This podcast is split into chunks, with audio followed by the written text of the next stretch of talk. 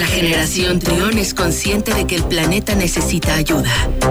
Los ingenieros en biotecnología, Nicolás Ángeles y Daniel Lira, nos guían para explicarnos qué podemos hacer por la Tierra. Miércoles de cero emisiones en Trión Live. 12 del mediodía con 22 minutos. Son pocas las veces que en esta sección hemos tenido buenas noticias, lamentablemente. Eh, pero bueno, creo que hoy no es la excepción, hoy también tenemos eh, malas noticias. Nos acompaña, ya saben, como cada miércoles, los ingenieros en biotecnología, Nicolás Ángeles y Daniel Ira. ¿Cómo están? Bienvenidos. Muy bien, Luis, muchas gracias. Un gusto estar aquí contigo y con el auditorio para compartirles, pues sí, malas noticias, pero pues que son necesarias para podernos dar cuenta de lo que está pasando y tomar acciones en el asunto.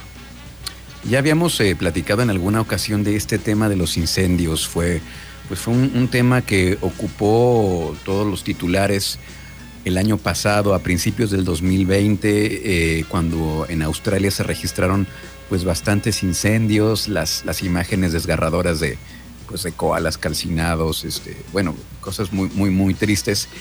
Pero ahora nos, nos toca a los mexicanos, nos toca acá a este lado. ¿Qué es lo que está ocurriendo, eh, Nico? Así es, pues estamos posiblemente ante una de las temporadas de incendios forestales más críticas que hemos vivido en los últimos 10 años.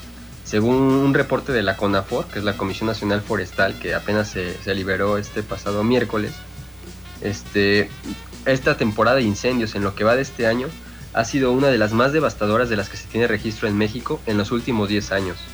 Esto es un total de en lo que va de este año se han afectado 29 mil hectáreas de, de, bosques, de superficies que se han quemado. Y pues esto es posible que sea todavía mucho más porque en este año estamos en un fenómeno meteorológico que se llama la niña, que aumenta mucho las condiciones de sequía. Entonces, pues se nos viene una temporada bastante complicada en cuestión de incendios, en cuestión de calidad del aire, y pues ya estamos viviendo ahorita incendios muy muy importantes que están destrozando muchísimas hectáreas y pues que lamentablemente también hay que decirlo, muchos de ellos, si no es que la mayoría, son causados por el humano. Sí, es, es, eh, tienes razón. Muchas veces, pues, la, basura que se tira ahí este, hacen este efecto de lupa, ¿no? Los, eh, los vidrios, los envases, pues el descuido siempre, el descuido de, los, de las personas. Eh, Daniel, el, esta, esto que está ocurriendo en, este, en estos días en la sierra de Arteaga, en Coahuila, se habla de 2.000 hectáreas, 2.000 hectáreas afectadas. Así es, Luis. Fíjate que en especial, bueno, es un fenómeno tal como lo comentó Nico, que la CONAFOR ya dijo que, y parte de la, de, de, la, de, algunos datos también nos dijeron que se va a alargar este fenómeno de la niña, pero en especial lo que está sucediendo es que en los límites de Coahuila y Nuevo, Nuevo León, en el estado norte del país, pues precisamente como tú nos dices, estos incendios han arrasado con 2.000 hectáreas de la Sierra de Arteaga y han provocado un desalojo de más de 400 personas. Las estadísticas hasta el momento es que han acudido a este incendio 130 brigadistas para apagar el fuego, además de 160 militares y 30 elementos de la Guardia Nacional.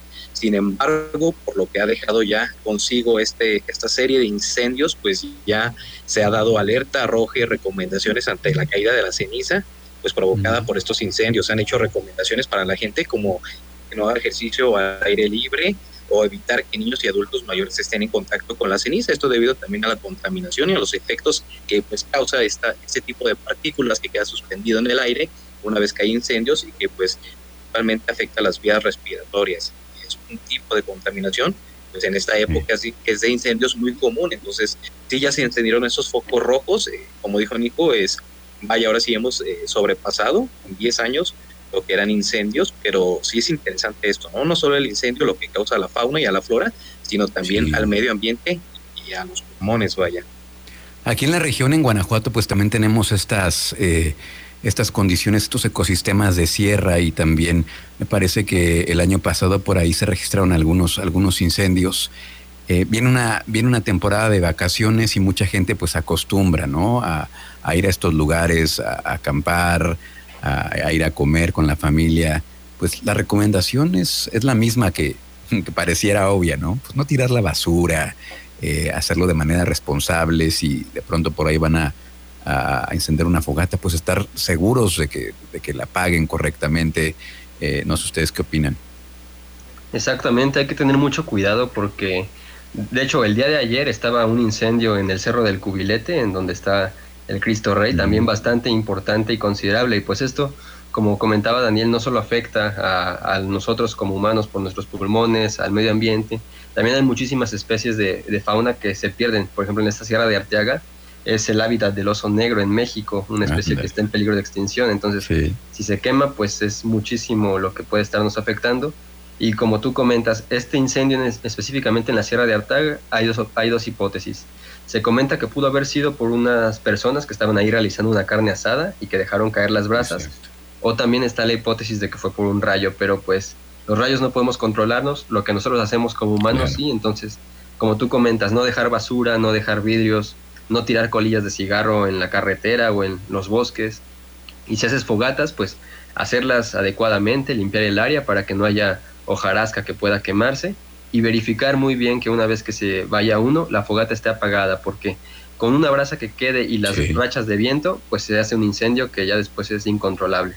Sí, es, hemos visto las imágenes, cómo los bomberos batallan y son ejércitos de gente tratando de apagar estos incendios y no se dan abasto. Es, es, es algo que, como dices, es algo que crece demasiado y luego pues es muy, muy difícil controlarlo. Pero bueno, pues ahí está la situación en estos, en estos días allá en la sierra, en, Coahuila.